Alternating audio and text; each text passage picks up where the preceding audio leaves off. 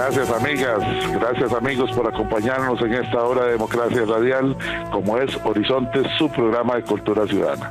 Nacimos hace más de 16 años y medio, en febrero, si Diosito y ustedes así lo quieren, cumpliremos 17 años de transmisión ininterrumpida de este espacio de cultura ciudadana que nació con la única intención de que ustedes y nosotros tengamos un punto de encuentro todas las mañanas para que compartamos diferentes temas nacionales e internacionales donde nos puedan ayudar nuestros invitados a comprender mejor temas en particular. Esa es la única intención. Al final nuestro eslogan sigue siendo el mismo de hace 16 años y medio cuando nacimos. En Horizontes no le decimos cómo pensar, en Horizontes no le decimos cómo opinar. Promovemos la participación ciudadana y es importante que el costarricense se informe adecuadamente y sobre todo también que participe, pero con una opinión bien fundamentada. Aquí no se vale lanzar a la hoguera a nadie porque piense diferente, al contrario, como nos enseñaron nuestros padres y nuestros profesores, en la diversidad de pensamiento está la riqueza de una nación. Así tiene que ser. Hoy tenemos con nosotros a la diputada Pilar Cisneros y al economista don Gerardo Corrales. Hoy vamos a hablar sobre un tema que se ha hablado mucho, pero muchas veces eh, no se da la información completa o por el formato de los programas que no, no les alcanza el tiempo o porque no se lleva a los, a los medios de comunicación a personas que manejen bien el tema de los eurobonos. Vamos a hablar sobre la importancia de la población, de la aprobación de eurobonos por parte de la Asamblea Legislativa. ¿Qué pasa si no se aprueban? Cuáles son los beneficios de aprobarlo, eh, políticamente cómo está la situación desde la Asamblea Legislativa, esa parte la vamos a escuchar de doña Pilar, y la parte económica, los beneficios económicos y toda la situación en que se puede ver el país, la vamos a escuchar de un profesional de la talla de don Gerardo Corrales. Bienvenida, como nos enseñaron a nosotros, nuestros padres, primero las damas, bienvenida doña Pilar Cisneros, un gusto saludarla y que esté con nosotros acá en esta su casa horizontal Muchas gracias, don Edgar, y muchas gracias a toda la gente que nos escucha. Realmente, esta es una mañana para mí llena de optimismo, porque ha costado muchísimos meses, semanas, horas de negociación, llegar a un acuerdo con los diputados para aprobar este importantísimo proyecto, eh, don Edgar. Y por fin, antier ya hubo un acuerdo, claro, ayer otra vez se agitaron las aguas, porque se presentaron unas mociones que no habían sido pues acordadas o consensuadas, pero ahí vamos para adelante, don Edgar. Este es un tema vital para el país.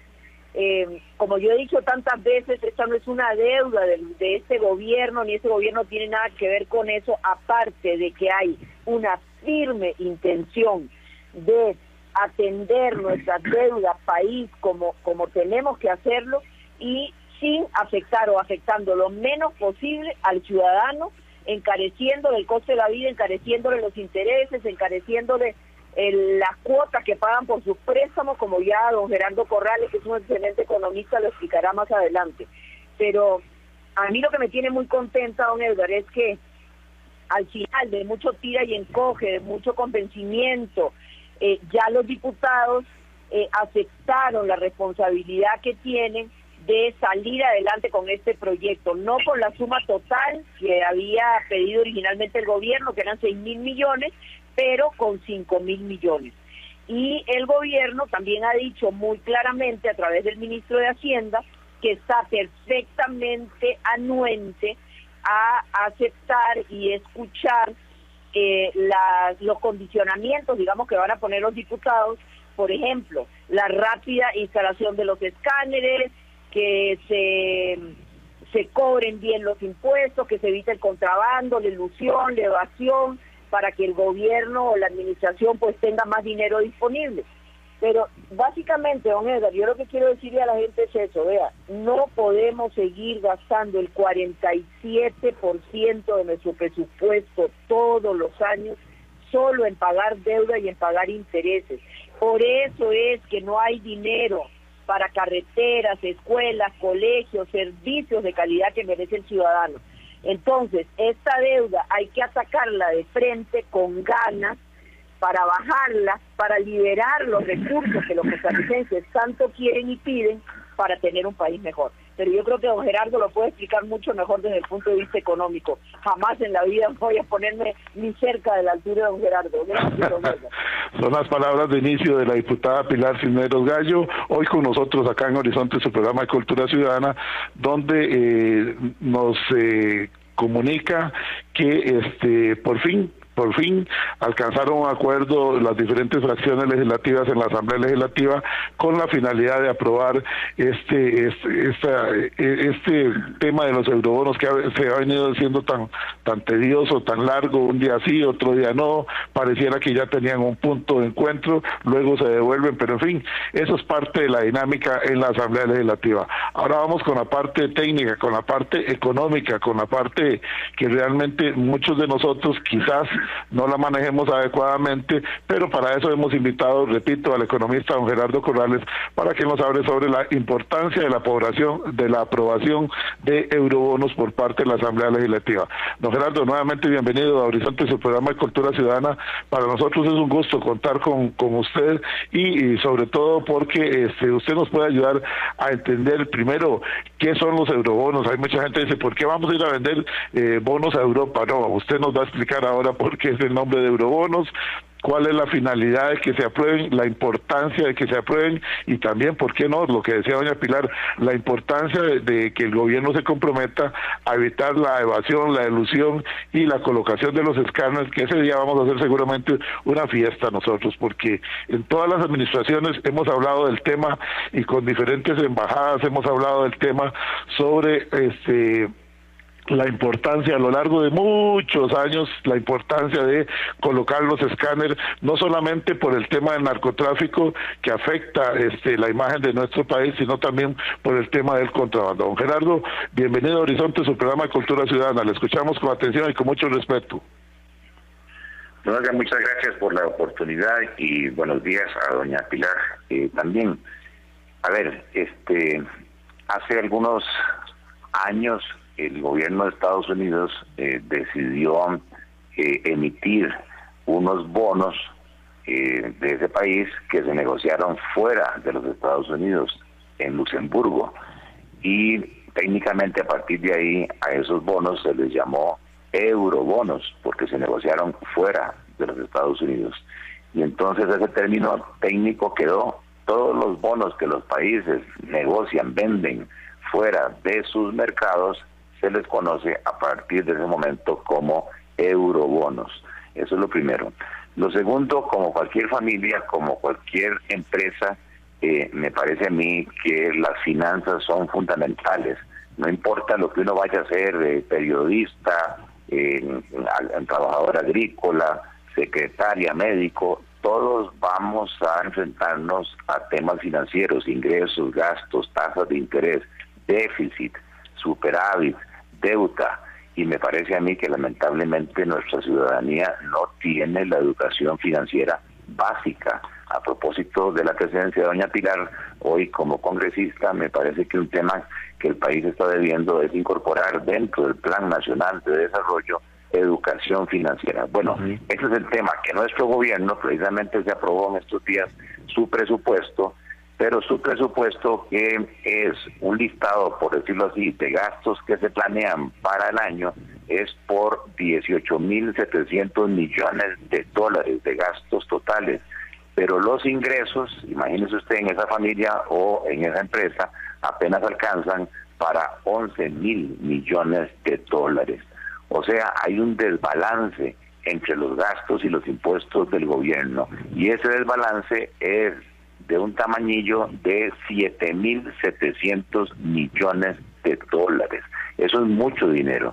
Pero no solamente se aprueba en el Congreso el presupuesto, sino que de una vez le dicen, bueno, y como le va a hacer falta a usted cerca del 40% de los gastos, vaya al mercado interno eh, financiero a conseguir esa diferencia se le dice a un Guía Costa, eh, vaya usted y vea a ver cómo resuelve ese hueco financiero.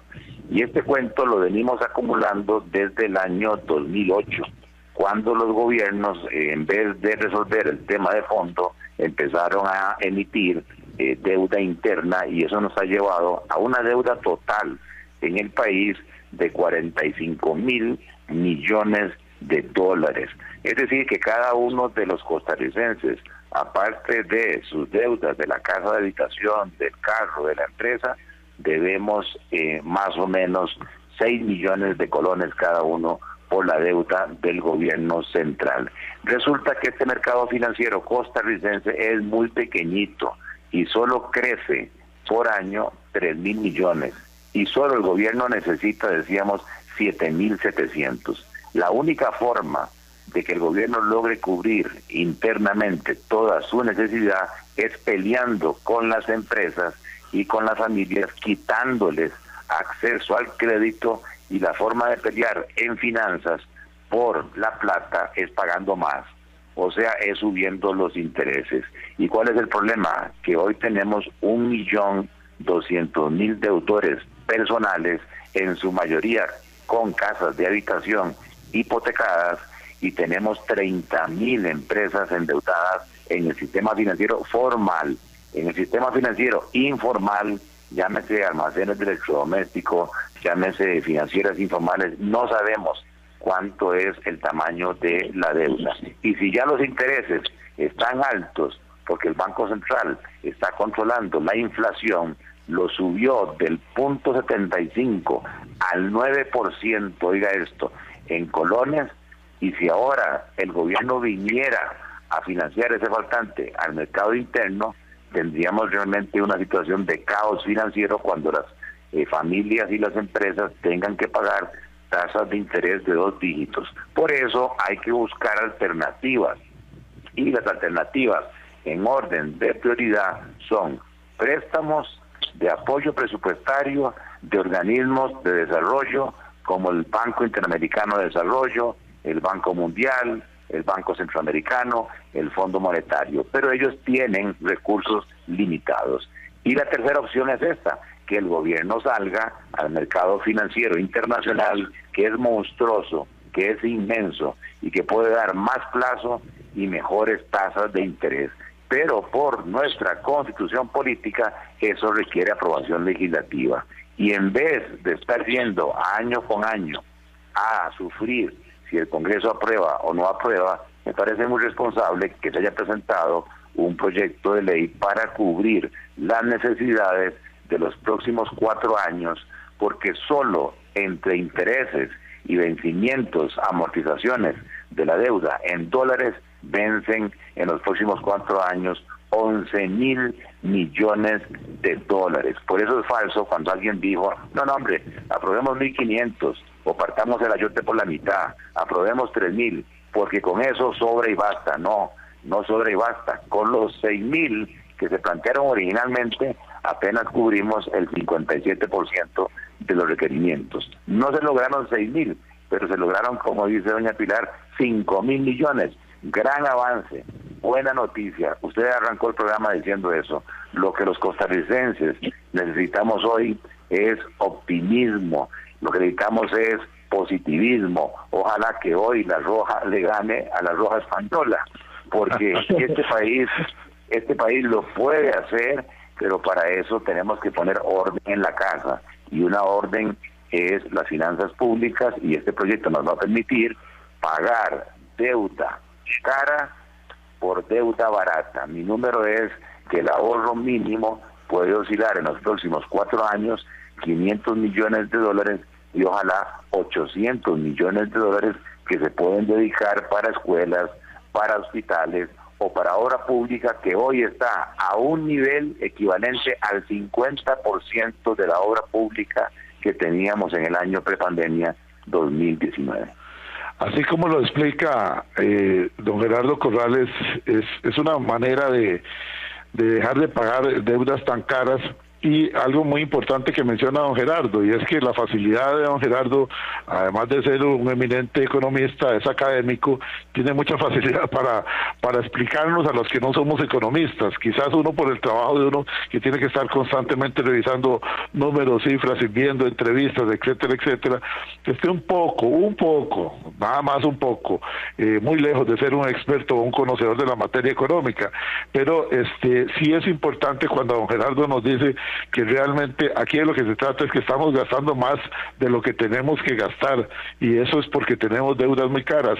Igualmente cuando algunos de manera muy alegre decían, no, vamos por partes, vamos a ir aplicando partidas de 1.500 millones. Bueno, pero señores y señoras diputadas, por dicha que reflexionaron y todavía más se pueden sumar a esta para darle seguridad a esta aprobación de los 5 mil millones y ojalá que al final decidieran los 6 mil porque no es tan fácil como irle a pedir a, a, la financiera del barrio. O sea es un, es un tema de salir al mercado internacional a colocar estos bonos que no es así como como tan fácil como decir bueno vamos todos los años a colocar 1500 o sea realmente se actúa de una manera muy responsable en la medida en que venga esta aprobación Ahora, doña Pilar, hay algo que menciona don Gerardo que nosotros con diferentes instituciones financieras lo hemos hecho acá. Eh, en, el programa Horizontes. Sé que don Gerardo con su programa de economía ya también lo hace, eh, pero yo creo que el gobierno debería hacerlo y qué importante que don Gerardo nos lo recordó ahora que la tenemos a usted aquí en vivo, en directo, en Horizontes para todo Costa Rica. La importancia de este la educación financiera el costarricense no tiene, no tenemos educación financiera. Eh, esa, eh, ayer hicimos un programa sobre el aguinaldo y resulta que hay personas que eh, cayeron en esa tentación de ir, este, venga ya desde el mes de septiembre, venga ya y adelante su aguinaldo, le adelantamos su aguinaldo. Entonces, no se ha recibido el treceavo mes y resulta que ya en septiembre algunas personas lo recibieron. Otras personas que recibimos el día de ayer que tienen que pagar pensión alimentaria, hombres y mujeres también que tienen que pagar pensión alimentaria, dicen, bueno, ¿y ahora qué voy a hacer con la pensión alimentaria? Se me olvidó esto y yo ya gasté el aguinaldo. Es decir, esta, esta, esta mentalidad en escala mínima, en escala personal, la llevamos a nivel de la sociedad y a nivel país, donde estamos acostumbrados a gastar más de lo que tenemos.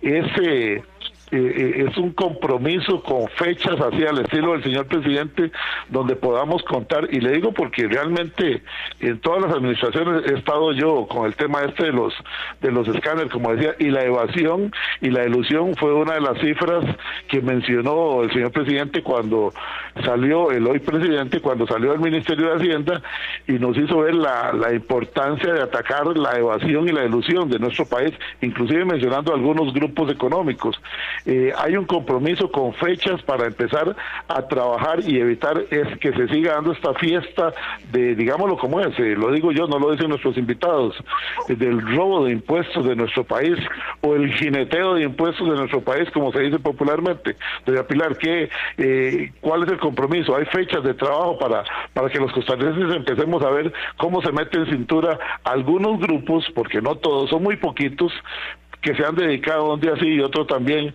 a robarse los impuestos, cosa que afecta mucho este los, los ingresos del Estado costarricense.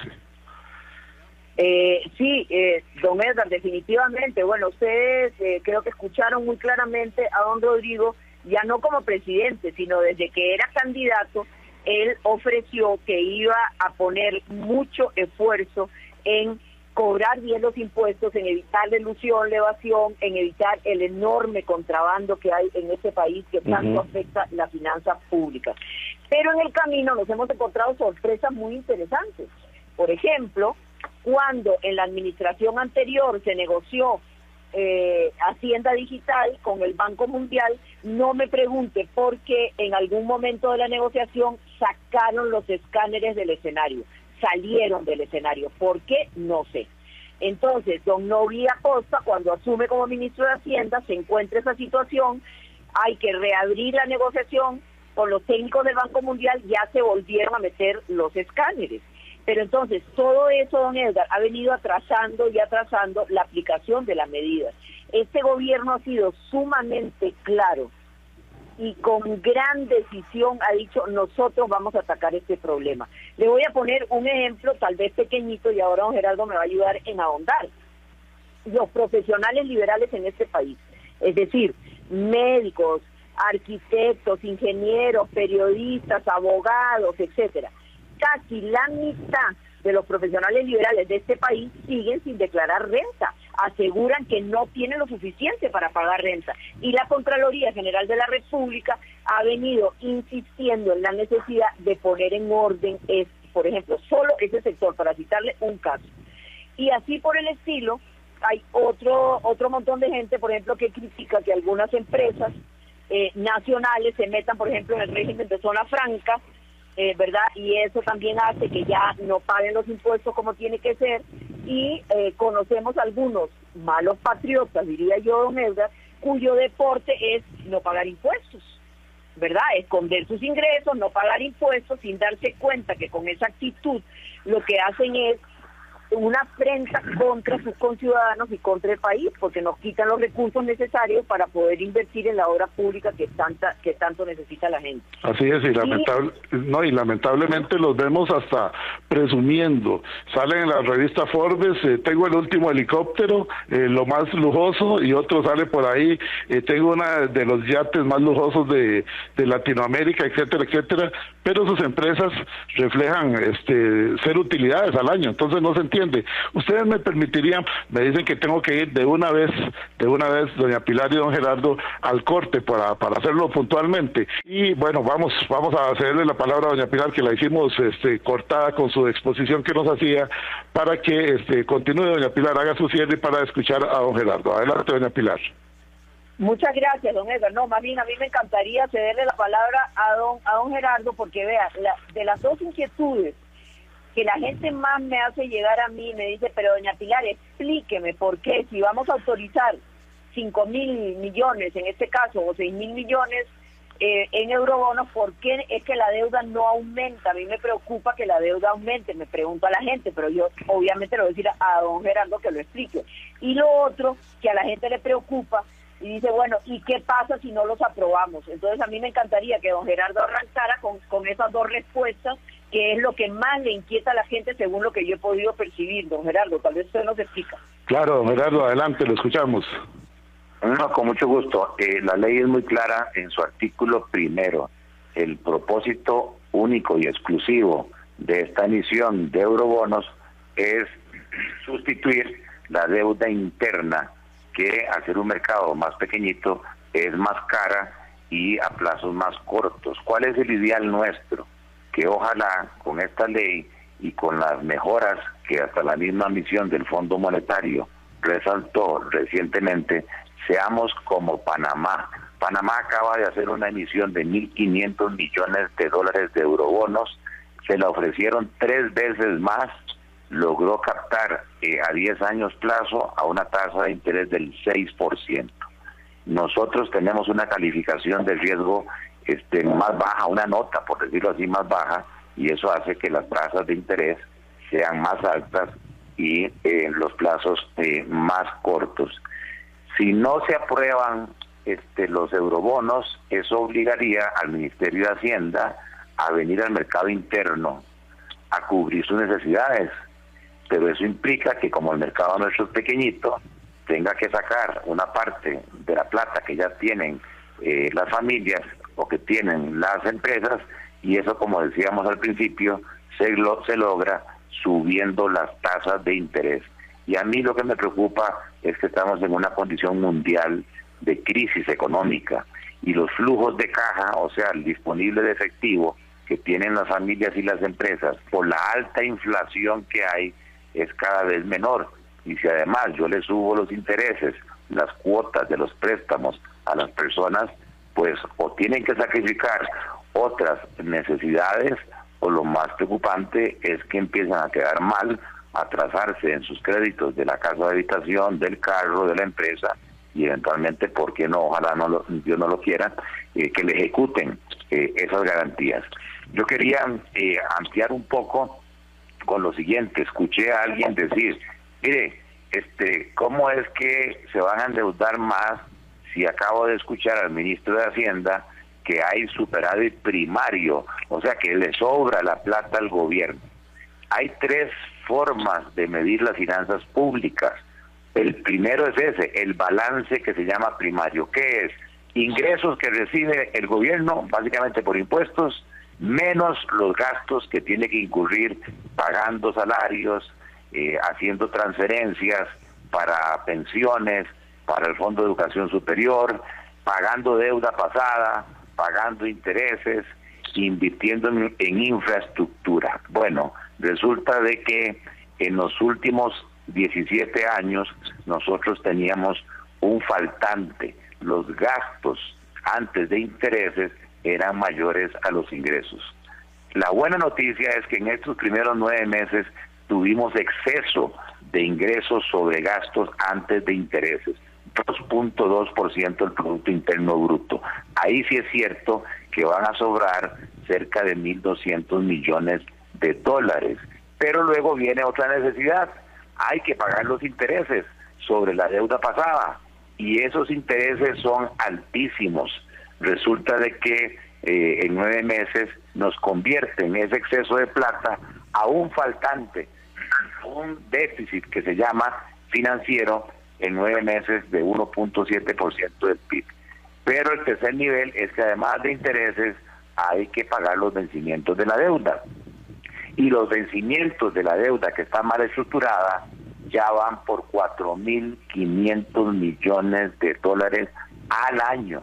Yo no sé cómo eh, Rodrigo Chávez otros candidatos quieren ser presidentes de este país con ese problema de desbalance financiero. Entonces, más bien nos hacen falta los 7.700 millones de dólares que tenemos que ir a buscar anualmente cómo financiarlos. Y una opción es esta de los eurobonos que nos va a permitir tasas de interés más bajas, una inflación más baja, costos de servicios públicos más bajos, mayor posibilidad de obra pública y todo esto junto, mayor competitividad del país y lo que es más importante, mayores oportunidades de empleo, sobre todo de mano de obra no calificada, que es lo que a mí más me está preocupando. Y finalmente, normalmente nosotros damos por sentado este, que las cosas se den, pero uno que está en esto sabe el sufrimiento, el esfuerzo, las luchas que se han dado para llegar hasta donde estamos en este tema el día de hoy. Entonces yo quiero reconocer el trabajo de la Comisión de Económicos, tanto los que votaron a favor del dictamen de mayoría como el dictamen de minoría, reconocerles que tuvieron la capacidad por el país de ir a negociar a casa presidencial y lograr llegar a un acuerdo no de los seis mil, pero de los cinco mil y además agregarle una serie de condiciones este, que son también en beneficio del país, como se decía, control de la evasión, y eh, reconocer también el equipo de gobierno encabezado por el ministro de Hacienda, don Noria Costa, por la ministra de la Presidencia, doña Natalia Díaz, por el viceministro de la Presidencia, don Freddy Morera, y obviamente por doña Pilar, que a través de ese esfuerzo este, hemos llegado a esta situación, pero yo soy como Santo Tomás de Aquino. Hasta que yo no vea esta ley aprobada en el Congreso, no podemos cantar victoria. Y ya doña Pilar lo dijo ayer de manera preocupante, una señora diputada que tiene todo su derecho, presentó 31 mociones. Y eso de es como el carretillo de mociones. Si esto sigue la vía normal, en donde el diputado tiene, creo, derecho a defender cada moción 15 minutos, nos van a dar este, las próximas navidades y no tenemos tiempo, la economía no espera. Entonces, ojalá eh, un llamado a Rodrigo Arias, eh, que es el, presidente de la Asamblea y un líder este, político de este país, para que ojalá, porque es una diputada de su fracción, se le haga entrar a razón a esta este, diputada de que en beneficio de todos los costarricenses urge salir con ese tema de eurobonos. Creo que sí, y qué bueno que usted haga ese llamado, eh, primero felicitando a, los que actuaron de manera responsable y que haga ese llamado a las señoras y señores diputados para que actúen con responsabilidad. Esto es hora de ponerse la camiseta del país realmente. Eh, aquí estamos hablando del beneficio del país o el perjuicio para todos los costarricenses que somos eh, los habitantes que somos los que vamos a pagar esto. Me parece que sería eh, lamentable y sí, pienso igual que usted, don Gerardo. Será porque andamos por ahí en añitos. Este, a mí me asusta cuando las cosas entran a la Asamblea Legislativa porque todos sabemos lo que entra y nunca sabemos lo que sale. Hasta el último momento donde le damos ya la habitación, eh, la, votación, perdón, los que seguimos la, las transmisiones de la Asamblea Legislativa, podemos estar tranquilos. Pero sí es importante la aprobación de eurobonos por parte de la Asamblea Legislativa. Ojalá, y por eso lo decía ahora yo en una parte del programa, que este es vital, vital generar esa conciencia y que los ciudadanos opinemos libre, abiertamente, pero bien informados. No se vale la desinformación, no se vale cuando nos dicen la mitad de las cosas, no se vale cuando nos dicen, ¿cómo es eso? Lo que decía doña Pilar ahora, ¿cómo es esto de que vamos a beber menos pidiendo más? Bueno, es cambiar deuda cara por deuda barata y al mismo tiempo tener recursos para poder invertir, eh, que es urgentísimo. Eh, hay centros educativos de nuestro país que requieren inversión, hay delegaciones de fuerza pública que requieren inversión, nuestras carreteras, creo que los vehículos nuestros son el mejor testigo, que requieren inversión, etcétera, etcétera. En fin, Costa Rica necesita mucha inversión y además de eso necesitamos seguir obteniendo buenas calificaciones en el concierto económico internacional con la finalidad de que Costa Rica siga siendo un país también que se vea atractivo para los inversionistas. Y ahí quería preguntarle una cosa, don Gerardo. ¿Usted considera que con la aprobación de estos eurobonos partamos de la base de que se aprueben, como están estos cinco mil, este, esto va a beneficiar las calificaciones de Costa Rica a futuro cuando se cumplan con los pagos y se volverá al mismo tiempo más atractivo para las inversiones de compañías multinacionales? Qué buen punto. Este, para entender que cuando uno estudiaba en la escuela, en el colegio, en la universidad, recibía notas y a uno le decían, bueno, este, corran porque el 10 es de Dios o el 100 es de Dios. El profesor decía, el 90 es mío y aquí se pasa con 80, así que corran. Ajá. igual en deuda hay agencias calificadoras que miden la capacidad de los gobiernos de atender sus obligaciones. Los países mejor calificados tienen triple A, eso es lo máximo. Y los países peor calificados tienen triple C, que básicamente hoy lamentablemente El Salvador está ahí, Argentina está ahí, ¿verdad? Y nosotros que tuvimos una muy buena calificación que se conoce como grado de inversión, triple B, donde fondos de pensiones, inversionistas internacionales podían comprar bonos de Costa Rica sin necesidad de una serie de trámites en esos mercados financieros internacionales, por el desbalance fiscal que explicábamos, fuimos perdiendo la nota, nos fuimos cayendo en la nota. Hoy Costa Rica, me da pena decir esto, no por los otros países, sino porque Costa Rica siempre había liderado, Hoy Costa Rica tiene una calificación de grado P. ¿Qué significa eso? Que somos, y perdón el término, pero así se usa en finanzas, nuestros bonos de Costa Rica internacionalmente son considerados bonos chatarra, bonos basura, bonos especulativos, que quien invierte ahí tiene que pagar, este, o tiene que exigir, perdón, intereses más altos porque somos considerados de alto riesgo de incumplimiento de pago de nuestras obligaciones y estamos por debajo de Guatemala, estamos por debajo de Honduras, estamos por debajo de República Dominicana, solo estamos por encima de El Salvador y de Nicaragua y nosotros no estamos acostumbrados a eso. Este paso que pero, pero don Gerardo, don Gerardo, yo lo voy a interrumpir un momentito. ¿Por qué no explica por qué porque yo le hice esa pregunta privadamente, pero ahora sería bueno que se le explicara a los a los a las personas que nos escuchan. ¿Por qué si Costa Rica siempre ha sido buena paga, nunca hemos dejado de pagar, por qué nos califican tan mal? Bueno, porque en el año 2007-2008 eh, tuvimos otra crisis mundial, que fue aquella crisis de las hipotecas, y se estableció en el país para evitar un desempleo masivo, un plan de salvamento, un plan escudo y se aumentó el empleo en el sector público para absorber los desempleados del sector privado. Pero la idea es que eso iba a ser transitorio y que los gobiernos siguientes iban a reordenar el Estado. No lo hicieron, sino que empezamos a aumentar los gastos por encima de los ingresos.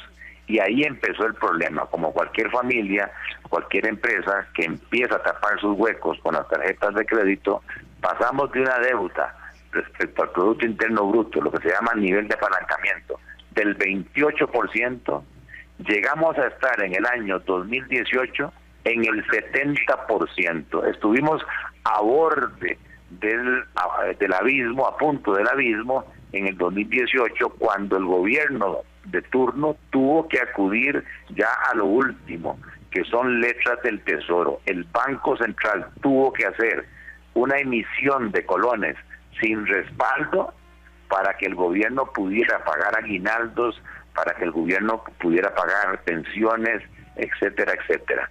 Esa situación se ha venido mejorando, y hay que decirlo, por la ley de fortalecimiento de las finanzas públicas, que emitió la factura electrónica, amplió el IVA a los servicios, reformó algunos impuestos, ¿verdad? Pero todavía nos queda un tema pendiente y es la reforma del Estado. Y esto es importante decirlo. De los 18.700 millones de dólares, el 25% se va en transferencias para pensiones con cargo al presupuesto, para el Fondo de Educación Superior, para programas sociales, el otro 25% se va en remuneraciones, el otro 25% se va en pagos de deuda pasada, un 18% se va en pago de intereses y oigan esto, de los 18.700 millones de dólares, solo estamos dedicando el 5% para inversión en infraestructura, escuelas, colegios, hospitales. Lamentablemente, lo que pasó en Cambronero no fue por casualidad.